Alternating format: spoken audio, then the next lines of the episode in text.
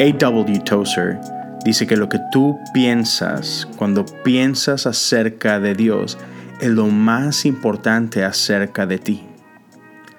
Sin embargo, C.S. Lewis dice que lo más importante es qué es lo que Dios piensa acerca de ti.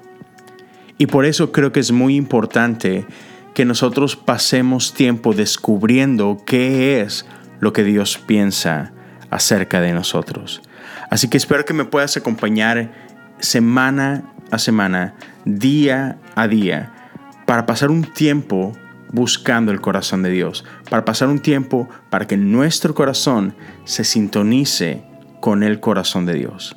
Así que, bienvenido a la cosa detrás de la cosa. Te espero todas las mañanas.